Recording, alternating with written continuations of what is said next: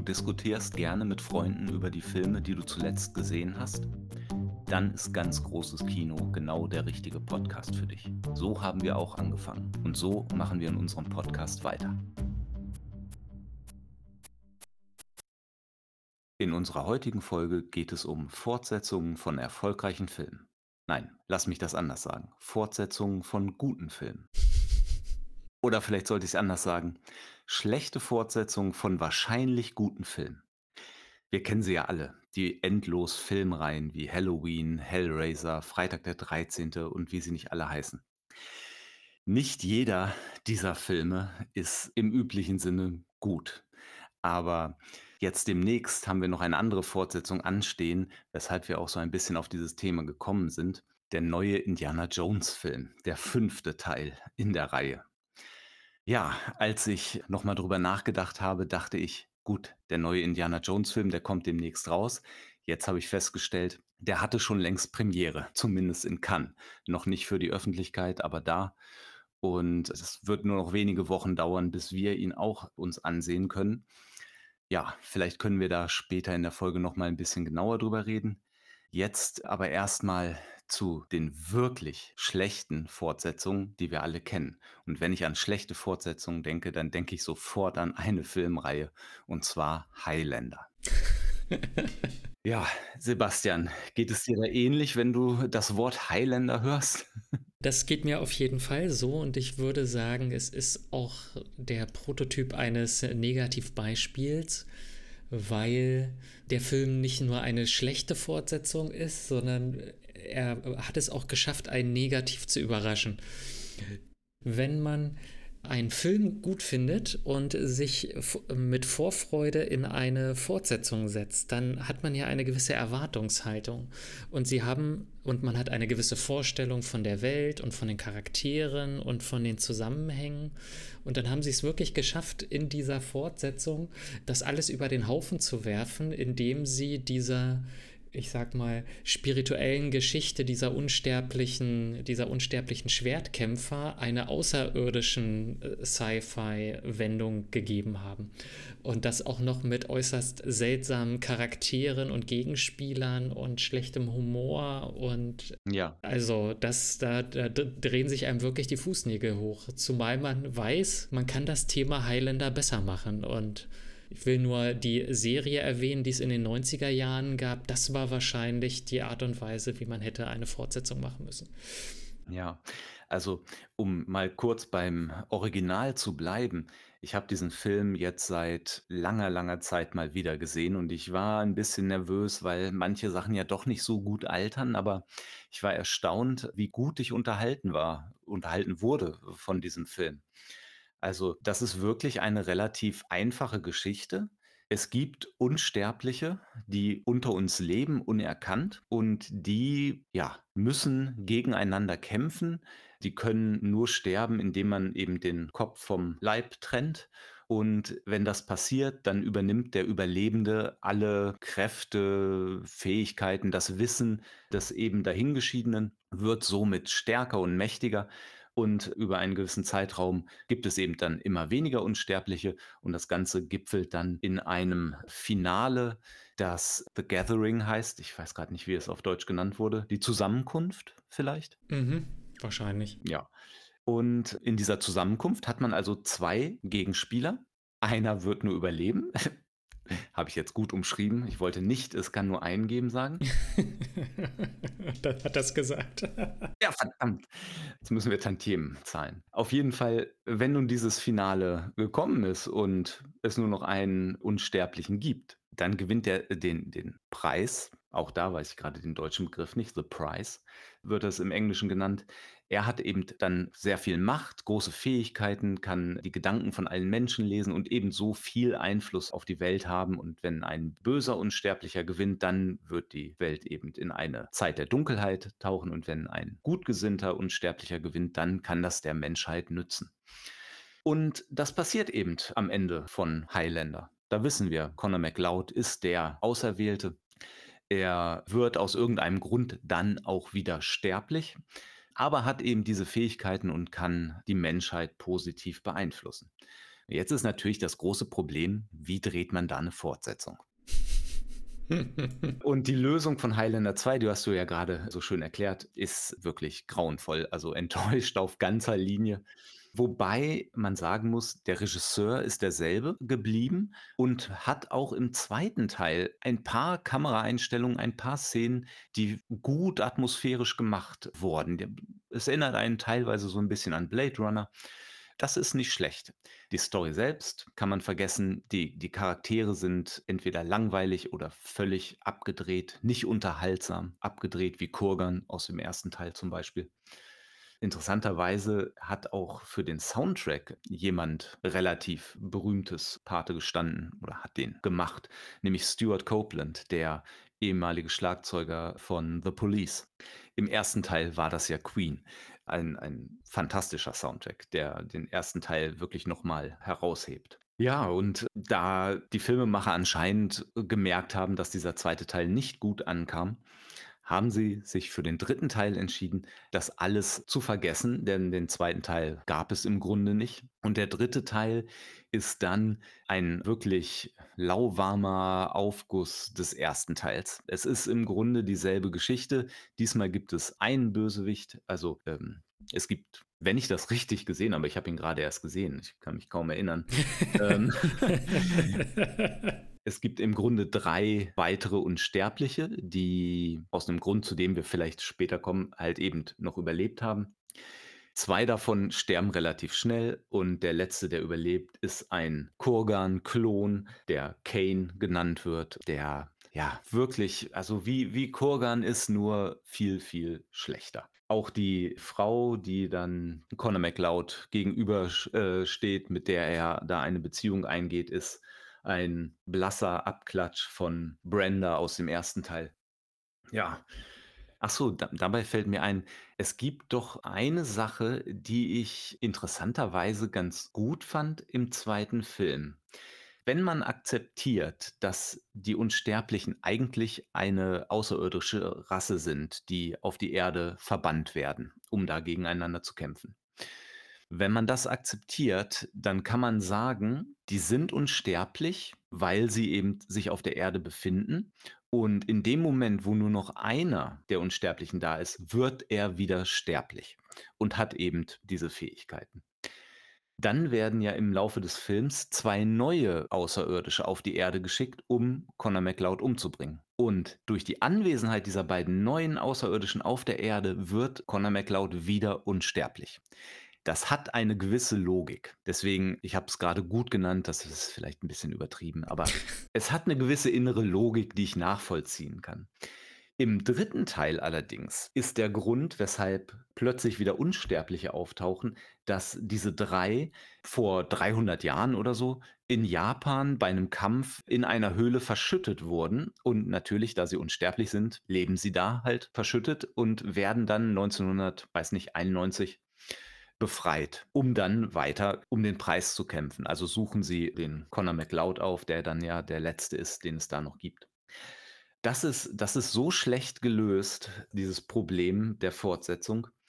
Man geht ja davon aus, dass das Ganze so etwas mythisch, mystisch, spirituelles ist. Es gibt die Unsterblichen, man weiß nicht, wo sie herkommen. Und irgendwie werden die alle zueinander gezogen, um gegeneinander zu kämpfen, bis es dann nur noch einen gibt. Und wenn der eine überlebt hat, dann bekommt er den Preis. Woher? Keine Ahnung. Ist auch nicht wichtig. Das ist eben das Mysterium. Wir haben ja gesehen, dass am Ende des ersten Teils Connor eindeutig diese Fähigkeiten des Preises bekommen hat. Also hat sich irgendwie das Universum, das Spirituelle, getäuscht, hat übersehen, dass es dann noch drei weitere gab, die halt irgendwo in der Höhle verschüttet waren ne, wenn man das schon gewusst hätte, als man Teil 1 dreht, dann hätte man Connor eben nicht diesen Preis geben können oder geben sollen. Aber man wusste das natürlich nicht. Das ist ja das Interessante, das ist vielleicht auch irgendwie das Tolle für den Erfinder dieser Highlander-Geschichte, dass er da eine relativ einfache Story hat, die plötzlich Fahrt aufnimmt und die Leute nach mehr schreien. Der Segen und Fluch zugleich. Ja, vielleicht war der Fluch äh, an der Stelle, dass Prequels noch nicht so äh, verbreitet waren, denn dann hätte man sich vielleicht dazu entschlossen, eher eine Vorgeschichte als eine Fortsetzung zu erzählen. Gerade weil es so sehr auf ein Ende hinausläuft. Das ist genauso schwierig, wie wenn du versuchst, von Titanic noch eine Fortsetzung zu drehen, wenn das Schiff halt untergegangen ist. Du kannst natürlich auch Außerirdische kommen lassen, die vielleicht die Titanic als Geisterschiff wieder auferstehen lassen und die dann ja. gegen einen Geister, gegen einen Geister-Eisberg fahren. Aber dann fehlt irgendwie die Druckkulisse, weil es sind ja schon Geister. Ja, also ähm, äh, trotzdem nicht schlecht. Ich finde äh, find es gut, dass wir das aufnehmen. So muss ich das nicht mitschreiben, wenn ich nachher das Drehbuch anfange. Aber da haben wir schon mal einen Punkt, der Fortsetzungen möglich oder unmöglich macht. Die absolute Abgeschlossenheit der Geschichte, die da erzählt wird. Wir haben ja jetzt beide auch vor kurzem Der Weiße Hai gesehen. Und ich habe mir, da ich nicht alle Filme gesehen habe ich habe bestimmt eine Fortsetzung gesehen, aber ich weiß das nicht mehr so genau, aber da habe ich mir dann im Internet die schlechteste rausgesucht und das soll der dritte Teil sein und habe mir die angesehen. Das ist auch eine schlechte Fortsetzung, aber es ist auf jeden Fall eine logisch mögliche, denn soweit ich mich erinnern kann, während des ersten Films Der Weiße Hai hat niemand da auch nur einmal den Satz gesagt, es kann nur einen geben. ja, also ähm, ich glaube, ich habe im Vorwege ein bisschen drüber nachgedacht und ich glaube, so ein paar Dinge befeuern, dass man Fortsetzungen macht oder schließen das aus, dass man Fortsetzungen macht. Zum Beispiel das Genre, in dem man sich befindet, spricht eigentlich für oder gegen Fortsetzungen. Zum Beispiel kenne ich kaum Fortsetzungen aus den Kategorien Liebesfilm, Drama oder Programmkino selbst wenn es gute Filme sind, aber es ist dessen Genres, in denen, in denen Fortsetzungen äußerst unüblich sind. So etwas wie Sci-Fi und Fantasy, Action, Abenteuer, Horror, Komödien oder Sportfilme, also alles, was man vielleicht so unter Popcorn-Kino fassen würde, neigt viel eher dazu, dass sie für Fortsetzungen taugen. Mhm. Vielleicht, weil in diesen Genres auch mehr die, die wirklich erfolgreichen Filme zu finden sind und deswegen der finanzielle Anreiz groß genug ist. Oder weil die Geschichten offen genug sind und eben genau nicht abgeschlossen. Nehmen wir den Liebesfilm. Wenn sie sich am Ende kriegen, dann haben sie sich gekriegt. Ne? Dann der Höhepunkt war da, was soll denn dann noch kommen? Ja. Oder Dramen, die, die, ein Drama läuft ja auch auf irgendeine Katastrophe hinaus und die ist dann auch passiert. Ja, also gerade auch äh, Liebesfilme, das Thema ist ja immer, es geht ja nicht um die Affäre, sondern um die große Liebe. Und jetzt haben sie die große Liebe gefunden und eine Fortsetzung sagt dir dann im Grunde, es war nicht die große Liebe. Ja, genau. Ja, die haben sich geirrt. Also nicht, nicht nur die, sondern auch du als Zuschauer, weil du hast das ja auch geglaubt, du hast dich auch geirrt. Was für eine herbe Enttäuschung, genau. Damit mit dem zweiten Film würde man den ersten immer kaputt machen. Aber ich glaube fast, eigentlich ist das ein Problem von allen Filmen. Jetzt bei Highlander, man, man hat dieses Mysterium, man hat diese, diese, diese Aufgabe, die ist gelöst worden, ja, und was macht man jetzt? Ähnlich mit zum Beispiel Matrix. Der erste Film endet dann ja damit, dass Neo da ins Telefon spricht und danach hochfliegt. Damit sehen wir, er hat es geschafft, er ist der Auserwählte, er ist jetzt Herr seiner Lage in dieser falschen Welt, in der Matrix. Alles andere, was er dann macht, ist nicht mehr so wichtig. Die Entwicklung hat stattgefunden und wir wissen, ja, er ist der Auserwählte so. Oder zumindest, der, der Film spielt ja damit, ne? ist das, ist das nicht? Oder gibt es das überhaupt? Und inwieweit musst du selber dran glauben und so weiter? Aber wir haben da auf jeden Fall eine Entwicklung dieses Charakters und so endet der Film und alle sind zufrieden. Und dann will das Publikum mehr. Und ja, auch in so Horrorfilmen, ich hatte ja am Anfang ein paar Reihen genannt, die sind halt nicht alle unbedingt besser als der erste Film. Vielleicht auch, weil das eine große Mysterium des ersten Films eben zufriedenstellend gelöst wurde. Und naja, vielleicht muss man sagen, bei diesem sogenannten Popcorn-Kino ist das Publikum einfach schneller zufriedengestellt. Ja, das wahrscheinlich schon. Auf der anderen Seite muss man aber auch sehen, du hattest Matrix jetzt genannt und dass die Geschichte eigentlich abgeschlossen war, aber die Macher haben es dann ja doch geschafft, etwas anders wirkende, aber trotzdem noch interessante Filmfortsetzungen zu drehen, die nicht jedermanns Geschmack getroffen haben, aber ich fand die persönlich zum Beispiel nicht schlecht. Man muss da aber konstatieren, dass sie sich damit auch Zeit gelassen haben. Das haben sie nicht direkt danach rausgehauen, sondern da lagen ja einige Jahre, wenn nicht sogar zehn oder mehr Jahre dazwischen.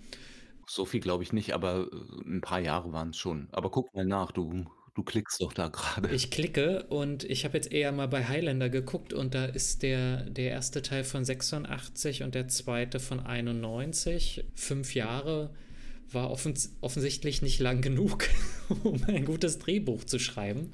Und ich glaube, das Drehbuch ist der Dreh- und Angelpunkt.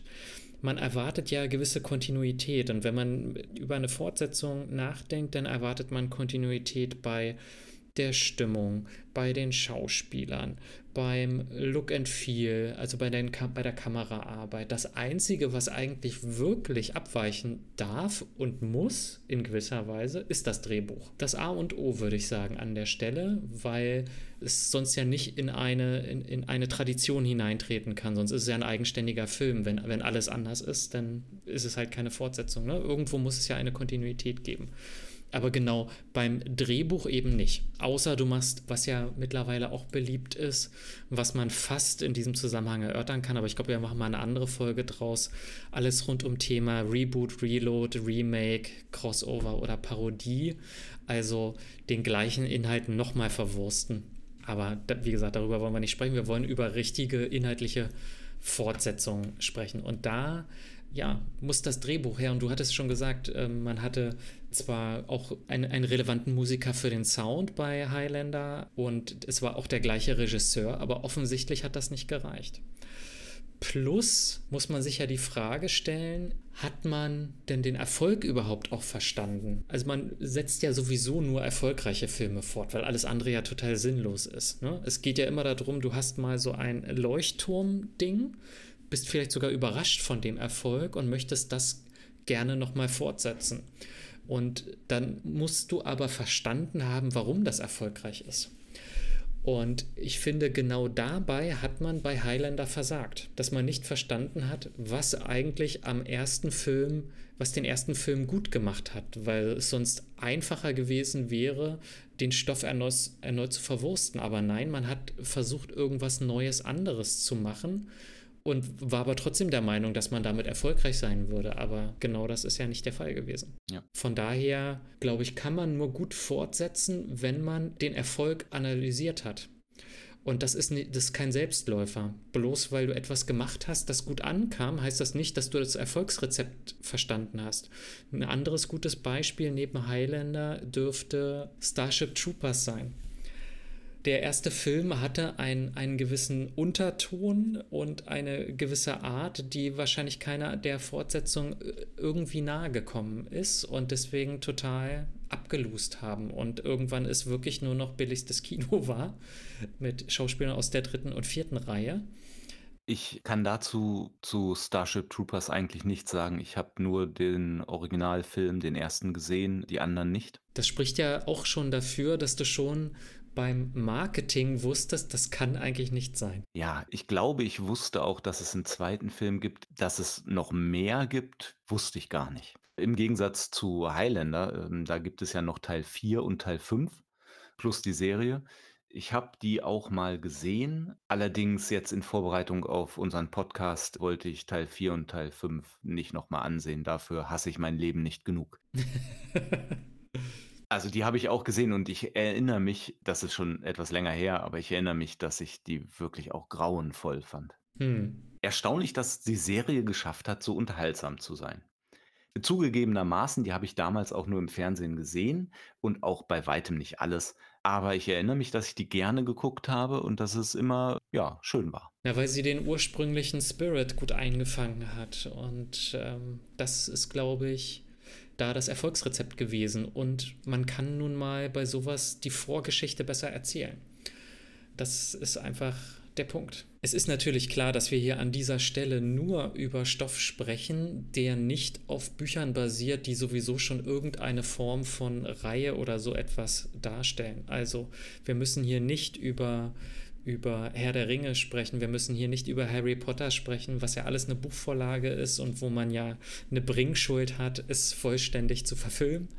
Also das ist natürlich nicht Thema, sondern nur etwas, bei dem vorher noch nicht klar ist, wie es fortgesetzt werden könnte. Genau, und das ist ja eben der Punkt. Also auch so etwas wie Star Wars, die ersten drei, Episode 4 bis 6, fallen da ja raus, weil obwohl der allererste Film so gedreht wurde, dass man theoretisch da hätte aufhören können, hatte George Lucas ja schon die gesamte Story mehr oder weniger im Kopf und wusste, was als nächstes passieren könnte oder sollte und konnte deswegen den ersten Teil eben entsprechend drehen. Genau. Was ich mich ja mal gefragt habe, wann fing das überhaupt an, dass Filme Fortsetzungen bekommen haben? Und ich habe äh, mal in meinem, in meinem Kopf gestöbert. Ich habe das nicht recherchiert, ich habe in meinem Kopf gestöbert und so in meiner Vorstellung, aber so richtig viele alte Filme kenne ich auch nicht, aber sind so die ersten Filme, von denen ich weiß, dass sie dass sie Fortsetzungen haben, wo man auch mal eine Nummer dran gehangen hat oder so,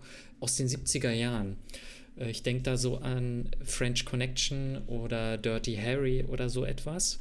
Aber viel weiter davor sind mir eigentlich Filme mit Fortsetzung gar nicht bekannt. Da gab es, davor war ja auch die, die große erfolgreiche Zeit der Western und es gab sehr viele Western aber man hat eher versucht, das Setting oder, oder Erfolgsrezepte fortzuführen, wie mit dem dieselben, dieselben Zusammensetzungen aus Musik, Regisseur, Schauspieler oder so etwas, aber nicht unbedingt Fortsetzung. Aber irgendwann fing das ja an und ich habe mich gefragt, ob Fortsetzungen bei Filmen eigentlich schon die ersten, wie soll ich sagen, da, mir fehlt ein Wort dafür, Rückimplikationen vielleicht oder die ersten Auswüchse sind, wo sich angefangen hat, Fernsehen auf Filme auszuwirken. Mhm. Dass man gesehen hat, dass es etwas gibt, dass man einen Erfolg hochhalten kann, indem man Fernsehserien hat, die unheimlich erfolgreich, unheimlich lange laufen, Gerichtsserien, Matlock, was weiß ich was es früher gab und man irgendwann gedacht hat, die sind ja in der Lage, selbst wenn sie es vorher nicht wissen, einen gewissen Stoff fortzusetzen. Oder hier diese Zeitreiseserie aus England, komme gerade nicht auf den Namen, mit der Telefonzelle. Doctor Who. Doctor Who und Star Trek und hast du sie alle nicht gesehen. Wo wir ja auch in den in 70er oder Anfang der 80er dann die Spielfilme haben, äh, die dann ja auch ähm, Fortsetzung irgendwie darstellen dass das sozusagen wieder zurückgeschwappt ist aus dem Fernsehen und man festgestellt hat, naja, wenn die in der Lage sind, das sind auch nur Drehbuchautoren, irgendwann aus dem Nichts heraus noch eine Fortsetzung zu schreiben, die auch erfolgreich ist, warum machen wir das nicht auch, übertragen wir das auf Filme? Ich finde das sehr interessant, wie du das gerade so hergeleitet hast und es macht total Sinn. Allerdings, ein Gedanke, der mir kam, ist, naja, es gab ja schon vor den Filmen Bücher, Romane und die hatten ja auch Fortsetzungen. Deswegen war mein Gedanke: „Ach, das muss bestimmt früher angefangen haben“ und ich habe, während du erzählt hast, hier mal ein bisschen gegoogelt. Wenn man googelt: „Was war das erste Sequel?“, dann wird mir hier angezeigt, dass es eine Fortsetzung zu dem amerikanischen Film „The Birth of a Nation“ gibt, die heißt „The Fall of a Nation“. Das ist von 1915. Ich meine, ich habe den nie gesehen. Ich weiß ganz wenig darüber, jetzt auf die Schnelle. Ich meine, in „The Birth of a Nation“, das ist ein rassistischer Film, in der es um das Amerika nach dem Bürgerkrieg geht und wie der Süden halt für eine gute Sache gekämpft hat, also ein rassistischer Film. Und anscheinend gibt es eine Fortsetzung dazu, die „The Fall of a Nation“ heißt, die ein Jahr später, 1916, rausgekommen ist. Dann, was auf jeden Fall ein Spielfilm ist, relativ kurz danach, ein Stummfilm aus dem Jahr 1921 und zwar mit Rudolph Valentino. Ist nicht mehr so bekannt, aber der war damals ein ein Filmstar. Der Film heißt „Der Scheich“. Der ist 1921 rausgekommen und fünf Jahre später, äh, gab es die Fortsetzung „Der Sohn des Scheichs“. Du hast es schon fast erahnt wahrscheinlich. Ähm Und dabei fiel mir ein, ah ja, wenn man so zurückgeht mit Büchern, äh, erster Gedanke war gerade Winnetou, da gibt's ja auch 3 Romane, Ja. wobei ich natürlich nicht weiß, wie die entstanden sind, aber oder ob die direkt als 3 Teile angelegt waren, aber ist jedenfalls nichts ganz so Neues. Aber ich könnte mir vorstellen, dass auch gerade in den in den 60er und 70er Jahren diese Fortsetzung dass das stark zugenommen hat. Eben dadurch, dass zum einen das Kino vollständig etabliert war und sicherlich viele Menschen ins Kino gegangen sind, aber auch der Fernseher eben Filme gezeigt hat und einfach mehr, ja, der Markt da war dafür. Also über Bücher habe ich auch nachgedacht und die erste Fortsetzung, die mir eingefallen ist, war Faust der Tragödie zweiter Teil. Aber Goe Goethe ist so ein Sellout. ja, genau. Aber deine Beispiele gingen eigentlich schon in die richtige Richtung. Also ich glaube, diese, diese Abenteuerserien und, und Fortsetzungen dazu sind schon eine gute Vorlage gewesen, nicht nur für, das gab es ja vor dem Fernsehen, diese Hörspielserien im Radio, was dann später auch Fernsehserien wurden oder e-, eben auch Buchreihen, die so unendliche Laufzeiten haben, sowas wie Perry Roden, wo es dann 3000 Bücher gibt oder so. Die haben auf jeden Fall die Mechanik gezeigt, wie so etwas funktionieren könnte. Die sind aber dann auch mehr oder weniger irgendwie darauf ausgelegt, so zu funktionieren. So ein, so ein Film, den man erstmal, wenn da irgendwie Leute zusammenkommen und es gibt ein Drehbuch und einen Regisseur, der sich dafür interessiert, das äh, zu verfilmen und einen Produzent, der bereit ist, dafür Geld auszugeben, dann hat man ja noch nicht unbedingt im Kopf, das irgendwie mal fortzusetzen. Und das ist bei solchen Serien oder Reihen was anderes, äh, wo das irgendwie schon in der DNA mit angelegt ist. Und gerade, ich muss immer an diesen einen Shop denken, den es damals in Braunschweig gab, den Trivial Bookshop, wo es eben Reihen dieser Buchserien gab, die alle immer kein Ende finden. Und ja, genau darauf ausgelegt sind, diese Mechanik ja, zu bedienen und auch diese, diese Sucht zu bedienen. Und ja, das, das ist eben sehr durch den Fanwunsch dann geprägt. Ja, ich erinnere mich an diesen Bookshop, der war nett. Aber da du jetzt auch gerade Abenteuerreihe gesagt hast, du hattest ja beim letzten Mal, als wir über Der Weiße Hai geredet haben, auch erwähnt, dass das vor allem in der zweiten Hälfte irgendwie Richtung Abenteuerfilm geht, was Steven Spielberg ja natürlich mit ja, was so eine Art Markenzeichen von ihm ist, könnte man so sagen. Mhm. Und das ist mir übrigens auch aufgefallen und einen ganz starken Einfluss, fand ich, hatte der Sound. Denn zusätzlich zu diesem Original Der Weiße Hai-Thema, dieses Dödüt, Dödüt, ne? Dun, dun, dun. Genau. Kommt in einigen Szenen nämlich auch noch eine andere 'ne 'ne andere Musik, eine andere Komposition, die total sich nach Abenteuerfilm anhört. Die kann ich jetzt nicht nachmachen, aber guckt euch bei YouTube mal die Szenen an, gegen Ende des Films, wenn es sozusagen dem Endkampf zugeht oder wenn es eine Haiattacke gibt. Hauptsächlich, glaube ich, war das auf das Boot. Nicht so sehr, wenn der Hai am Anfang die Menschen frisst, da nicht. Da ist es nur spannend und unheimlich durch dieses Hai-Thema. Aber wenn die auf dem Boot sind, dann und und den Hai auch verfolgen, dann klingt so eine richtig positive Abenteuermusik da durch. Und da haben wir es ja auch mit den Abenteuerfilmen oder mit den mit den Merkmalen bei diesen Filmreihen. Der weiße Hai, so und so viele Teile, immer ein Hai, der Menschen frisst und andere Menschen tun was dagegen. Halloween, Freitag der 13., äh, Nightmare on Elm Street. Immer ein Monster in jedem Teil, das Menschen umbringt und andere versuchen, das Monster umzubringen. Darauf wird's reduziert und dabei hat man gerade zum Beispiel bei Der Weiße Hai, äh, im ersten Film so viele andere tolle Sachen, die vermutlich dazu beigetragen haben, dass das so ein Klassiker geworden ist. Dieses Dreieck zwischen den 3 Protagonisten, dem Polizeichef, dem Wissenschaftler und dem Hai oder oder Wildnisjäger. Wenn die da zu dritt auf dem Boot sind und sich unterhalten und was da passiert, das ist echt das ist so toll gemacht. Davon spürst du in im dritten Teil überhaupt nichts. Die Charaktere und man kann den Charakteren ansehen, wonach sie modelliert wurden. Da gibt's auch irgendeinen Abenteurer, Großwildjäger, der dann im dritten Teil ist und auch versucht, den Hai umzubringen. Aber das ist so blass und langweilig gegenüber dem Original. Das ist traurig. Also ich glaube, ein guter Vergleich wäre, wäre das mit einem Destillationsvorgang zu vergleichen. Nämlich, dass irgendjemand versucht, das, was man vorher hat, auf seine wichtigsten Merkmale zu reduzieren. Beispiel Destillation, du willst aus einem guten Wein, möchtest du einen Brandwein machen und dafür verkochst du ihn und damit dann mehr Alkohol sich ansammelt und mehr Aroma. Aber wenn du das verkehrt machst, dann wird halt kein Brandwein, sondern Brandweinessig draus. Und das will dann keiner mehr saufen. Ja. Und so kommt mir das hier vor.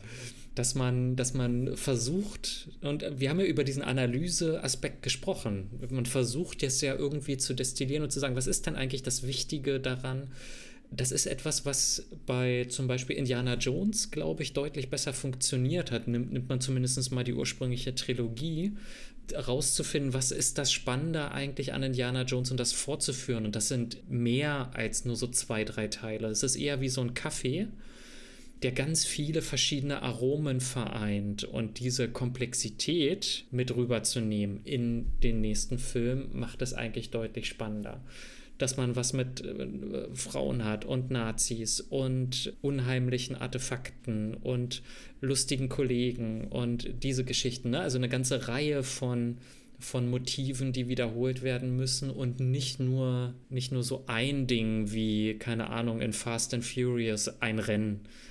Dann fahren sie halt ein Rennen. Ja. also vielleicht sind die neuen Filme komplexer, ich weiß es nicht, ich gucke die alle nicht mehr, weil das, der Drops ist für mich gelutscht, aber ja, geht mir genauso. Ich habe den ersten gesehen und ich habe noch, ich glaube, den siebten gesehen, aber hätte ich nicht gucken müssen. Aber ich glaube, gerade so mit, mit so Abenteuermotiven kann man, kann man gut Fortsetzungen machen, weil man dasselbe Rezept auf ein neues Abenteuer anwenden kann. Und das ist, glaube ich, das, was bei Indiana Jones funktioniert, was aber auch bei dieser Vermächtnisreihe funktioniert. Vermächtnis der Tempelritter und äh, der, der andere, wo mir gerade der Name nicht einfällt, oder diese Quartermain-Filme.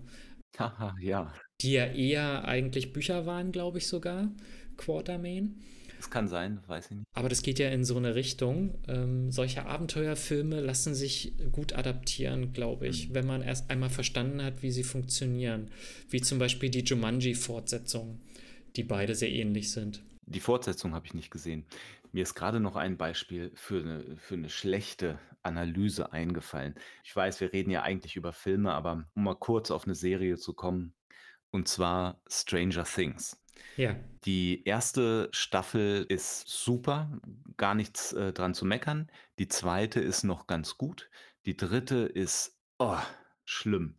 Ich habe sie mir angesehen, aber eines der, der großen nervigen Sachen dieser dritten Staffel ist der Humor. Da da merkt man richtig, es gibt ja auch Humor in der ersten Staffel und ein bisschen mehr in der zweiten. Und da haben die Filmemacher sich gedacht, deswegen schalten die ein. Super viele Anspielungen auf die 80er Jahre und viele Witze, vor allem auch auf die 80er bezogen, aber wirklich ein erzwungener Humor, das macht es ganz schwierig, die dritte Staffel zu sehen. Und dann haben sie die vierte Staffel veröffentlicht und ein, weiß nicht, einen Glücksgriff gehabt oder, oder eine Ahnung gehabt und Kate Bush's Running Up That Hill dazu getan. Und äh, die vierte Staffel war auf jeden Fall besser als die dritte, auch wenn sie natürlich auch Schwächen hatte. Also ich habe nicht erwartet, dass das jetzt alles super wird, aber die vierte Staffel war auf jeden Fall viel besser als die dritte. Und dieselbe Hoffnung, jetzt kommt der Bogen, habe ich auch bei Indiana Jones. Denn seien wir doch mal ehrlich, natürlich gehe ich ins Kino zu Indiana Jones mit der Hoffnung, wieder mal so verzaubert zu werden wie bei den ersten drei Filmen und dass der fünfte Teil jetzt hoffentlich besser wird als der vierte, der auch nicht ganz schlecht war, das muss man ja sagen. Der äh, war okay, aber er kann den ersten drei Teilen nicht das Wasser reichen. Das stimmt. Und ich, ähm, wie bei anderen Filmen auch, hat er da geschwächelt ähm, wo er zu sehr versucht, an alte Fäden aufzugreifen und anzuknüpfen. Also da hatten wir, glaube ich, sogar schon mal drüber gesprochen und da geht es mir ähnlich wie mit den mit äh, Star Wars Episode 7.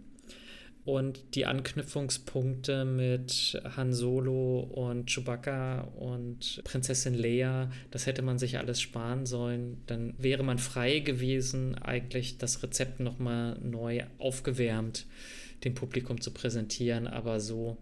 Und das gilt auch für das Königreich des Kristallschädels, wo man auch zu sehr alte Fäden nochmal äh, aufgeknüpft hat mit dieser, mit dieser äh, Frau, die, wo dann ein Kind daraus resultiert, dass da jetzt ein Kind mit reinkommt. Die Idee fand ich nicht schlecht, aber diese, diese Anspielung auf ein früheres Verhältnis waren so gezwungen und so, so holprig und sperrig und so, wo man manchmal richtig merkt, wie sich so ein Drehbuchautor quält, um irgendwo Zusammenhänge herzustellen, was natürlich mit jeder Fortsetzung schwieriger und schwieriger wird. Und irgendwann, so habe ich manchmal das Gefühl, sagen die sich einfach, ach scheiß der Hund was drauf, die Leute kommen doch sowieso ins Kino, sind sie halt enttäuscht danach. Also ja. manchmal, manchmal habe ich das Gefühl, dass man dieses Risiko bewusst eingeht, weil man ja genau weiß, wie die Leute sich verhalten werden. Es ist ja nicht so, dass man, muss man ja auch mal sagen, ne? keiner geht ins Kino oder die wenigsten gehen ins Kino, um einen Film zu sehen, von dem sie wissen, was sie erwartet, anders als bei einem Konzert oder bei einem Theaterstück oder so, wo, wo Leute doch eher bereit sind, sowas normal zu machen, sind das alles Ersterlebnisse. Und also das wird auch missbraucht. Ich habe ja schon mal gesagt, dass äh, ich überhaupt kein Freund von diesem, von diesem Box-Office-Erlös-Hype bin, daran den Erfolg eines Films festzumachen weil es eigentlich nur dafür steht, wie gut die Marketingmaschinerie läuft und nicht, wie gut der Film ist. Wie viele Leute ins Kino gehen in einen Film, von dem sie noch gar nicht wissen, wie gut er ist. Und weil man, weil das Publikum so manipulierbar ist und ähm, ist es total vorhersehbar, dass man weiß, wenn ein Film gut war, dass es erstmal Leute gibt, die ihn konsumieren werden. Und ob sie ihn gut fanden, wird dann irgendwie auch hinten angestellt, mitunter wenn man das schnelle Geld machen will. Ist ein bisschen zynisch, es wird nicht immer so sein, aber es ist und bleibt eine Industrie, bei der es knallhart darum geht, Geld zu verdienen.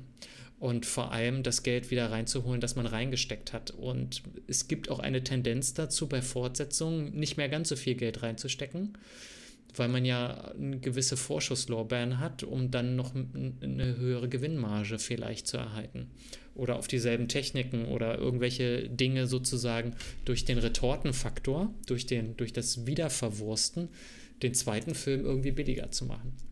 Damit meine ich jetzt nicht, wenn wir mal in Richtung Marvel und DC gucken, die einfach jeden Film noch teurer machen, weil die den Erfolg kaufen wollen. Das ist eine andere Art, damit umzugehen. Und über die Filme rede ich jetzt hier an dieser Stelle auch gar nicht weil sie auch in ein, ein vorgegebenes Universum bedienen, das ja schon voll mit Geschichten ist. Also von daher. Ich habe, weil du jetzt gerade auch von den Einnahmen gesprochen hast, habe ich letztens über Indiana Jones etwas Interessantes gelesen. Ich glaube, das steht auf der, auf der Wikipedia-Seite. Ich muss mal eben dahin gehen. Ja, auf der Wikipedia-Seite steht doch tatsächlich, der hatte ein Produktionsbudget von fast 300 Millionen Dollar, ist damit der teuerste Film in der Indiana-Jones-Reihe und außerdem einer der teuersten Filme, die je produziert wurden. Der neueste Indiana Jones jetzt. Ja, mhm. also hoffen wir mal darauf, dass man das dann auch sieht. Das wird man sehen, denn äh, Harrison Ford nicht wie ein Rentner aussehen zu lassen per CGI dürfte teuer sein. Allerdings, oh, ich, ich, ich habe Angst. ich ich finde die Indiana Jones Filme wirklich toll, also die ersten drei und den vierten okay. Hm. Ich hoffe, ich hoffe, der fünfte ist zumindest okay und keine Katastrophe. Da wissen wir ja nun, dass der Film kommt. Gibt es irgendein ein Film, von dem du dir eigentlich eine Fortsetzung gewünscht hättest, ähm, die es aber nicht gibt? Was wäre die Fortsetzung, was wäre deine Traumfortsetzung von einem oh. Film? Hast du da mal drüber nachgedacht? Ach, nee, da muss ich jetzt mal kurz in mich gehen. Okay, während du in dich gehst, erzähle ja. ich, erzähl ich von zwei, drei Ansätzen, die ich hatte. Und damit müssen wir, glaube ich, auch die Folge dann so langsam abschließen, weil wir schon ziemlich weit sind. Also ich habe eine Sache heute gelesen und äh, die fand ich richtig spannend und habe deswegen Conan der Barbar geschaut. Nämlich habe ich gelesen, dass Arnold Schwarzenegger sehr wohl vorhat, noch eine Fortsetzung zu drehen zu Conan der Barbar. Und es gibt auch schon ein Drehbuch. Sie haben nur das Problem, dass es unklar ist, bei wem eigentlich die Rechte für den Stoff liegen oder die Rechte an Conan allgemein, weswegen sie mit den Dreharbeiten nicht loslegen können. Und er sagte, äh, wenn sie das machen, möchte er gern den Film machen wie also ein Conan-Film, aber nach dem äh, Strickmuster von Erbarmungslos. Ein alternder Conan, der sich nochmal aufrafft und ein letztes Abenteuer durchlebt und mit dem Zynismus und diesem Altsein und so. Und die Idee fand ich total faszinierend. Ein, äh, ein Conan in der Machart von Erbarmungslos. Dann will ich aber auch eine Szene, in der Conan versucht, auf ein Pferd zu steigen und dann wieder runterfällt. Ja, genau. genau das. Und, ah, sehr gut. Und das ne, nicht so spannend, aber ähm, ich fand es immer schade, dass es von Der Goldene Kompass keine Fortsetzung gab. Das ist ja eigentlich eine Buchvorlage und eine Geschichte, die ja eigentlich weitergehen sollte. Und nur weil er nicht so super, super, super viel Geld eingespielt hat, hat man damals auf die Fortsetzung verzichtet, aber das hätte ich mir gut vorstellen können, genauso wie für den Film John Carter. Basiert ja auch auf einer Buchvorlage oder auf mehreren Büchern, aber ja. So ist es halt. Also, ich habe jetzt nachgedacht und ehrlich gesagt, mir fällt keiner ein. Weiß nicht, vielleicht bin ich so genügsam, dass ich sage, ich habe einen schönen Film und den gucke ich mir gerne nochmal an. Ja. Mehr, mehr muss ich gar nicht wissen, aber ich will zumindest jetzt nochmal ehrenhalber er eine gute Fortsetzung erwähnen. Ich war sehr, sehr skeptisch, als ich gehört habe, dass Blade Runner eine Fortsetzung bekommt. Ja. Und Blade Runner ist einer der tollsten Filme überhaupt. Und ja, ich bin nervös ins Kino gegangen und war wirklich positiv überrascht, wie gut die das bei Blade Runner 2049 heißt er, glaube ich, geschafft haben. Das stimmt. Also alles von, von den Schauspielern zum Soundtrack, ja, einfach alles. Ja, das war auf jeden Fall eine gute Fortsetzung und ja, wenn dir keine, keine Wunschfortsetzung einfällt, kann ich vielleicht mit folgendem Zitat enden. Die Leute wissen gar nicht, was sie wollen, bis man es ihnen zeigt. Vielleicht sind wir nicht kreativ genug und müssen die Kreativen uns inspirieren lassen, damit wir hinterher begeistert sind. Ja, das im Hinterkopf behaltend animieren wir natürlich unsere Zuhörer, sich auch nochmal mit dem Fortsetzungsthema auseinanderzusetzen und vielleicht nochmal die eine oder andere Fortsetzung zu schauen, die man kennt oder nicht kennt oder immer mal schauen wollte. Jetzt ist die Gelegenheit, das ist der Trigger. Ja, bewertet uns gern, liked uns, schreibt Kommentare, wenn das irgendwo möglich ist und dann freue ich mich, auf euch als Zuhörer in der nächsten Folge unseres Podcasts Ganz großes Kino. Also macht's gut.